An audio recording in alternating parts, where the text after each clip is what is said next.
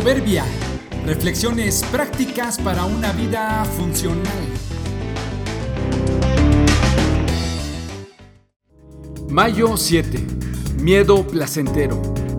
Hay riesgos necesarios y riesgos tontos. Es muy interesante la sensación que despiertan en una persona las advertencias que indican algo prohibido. Desde niños se nos ha condicionado así. No te comas eso, no lo hagas. Cuando ya eres más grande y capaz de andar solo, las consignas van cambiando. No llegues tarde, no se te olvide lo que te encargué. ¿Qué tal andando por la calle al ver un letrero que dice, no pisar el pasto, no tocar, pintura fresca, o en una biblioteca un letrero, guarde silencio?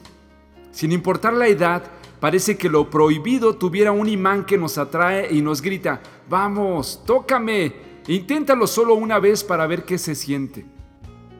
Los expertos en el tema dicen que nos gusta lo prohibido porque en ello experimentamos lo que se conoce como miedo consciente.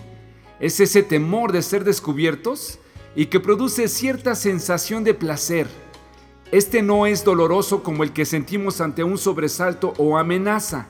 Este el miedo consciente produce emoción porque se sabe con anticipación las consecuencias y de alguna manera se juega a ser astuto para no ser descubierto y librarse de ellas.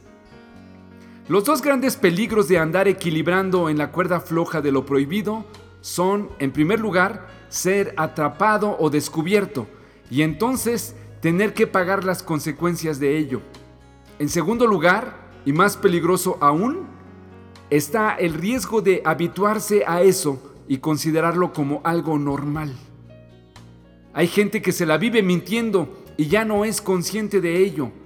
Hay miles de historias de personas que intentaron lo prohibido una sola vez y con ello fue suficiente para vivir lamentando el riesgo toda la vida.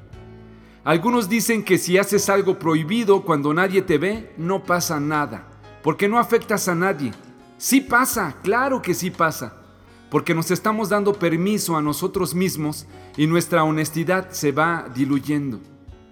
¿Habrá un miedo consciente al que te estás habituando?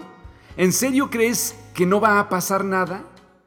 Jesús dijo, pues todo lo secreto tarde o temprano se descubrirá y todo lo oculto saldrá a la luz y se dará a conocer a todos. Lucas 8:17